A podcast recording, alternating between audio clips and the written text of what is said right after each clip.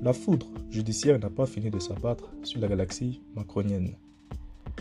Après Alain Griset, Olivier Dussopt, Gérald Adamanet, Sébastien Lecornu, la Cour de justice de la République ouvre à nouveau une enquête contre le ministre de la Justice, Éric Dupont-Moretti, pour prise illégale d'intérêt. La commission des requêtes de la Cour de justice de la République a en effet jugé recevable les plaintes déposées par l'association Anticorps et trois syndicats de magistrats, SM, USM, Unité de magistrats, SNMFO, qui accusent le ministre de conflit d'intérêts lié à ses anciennes activités d'avocat. Au cœur des accusations, les poursuites administratives qu'il a ordonnées contre deux magistrats du parquet national financier qui avaient participé à une enquête préliminaire visant à identifier la taupe qui aurait informé Nicolas Sarkozy et son avocat Thierry Exorgue qu'ils étaient sur écoute. Une de ces plaintes reproche également au ministre d'avoir ouvert une autre enquête administrative à l'encontre du magistrat Édouard Levrault qui avait dénoncé après la fin de ses fonctions comme juge d'instruction à Monaco avoir subi des pressions.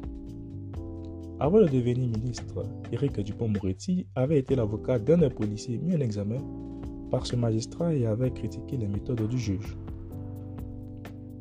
Interrogé le 7 janvier sur les plaintes des syndicats de magistrats, le garde des Sceaux avait indiqué qu'il s'expliquerait le moment venu.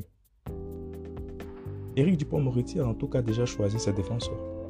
Ce sera le bâtonnier de Paris, Olivier Cousy, qui estime cette affaire symbolique, et Christophe Ingrin, avocat réputé en droit pénal des affaires, qui connaît sur le bout des doigts la magistrature, puisqu'il était un ancien magistrat ayant, été en poste à la chancellerie sous Nicolas Sarkozy.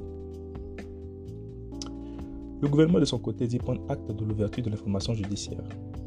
La commission d'instruction de la Cour de justice de la République est désormais chargée de mener des investigations. La Cour de justice de la République est composée de 15 juges, 12 parlementaires, dont 6 élus par l'Assemblée nationale et 6 autres par le Sénat, et de 3 magistrats du siège à la Cour de cassation.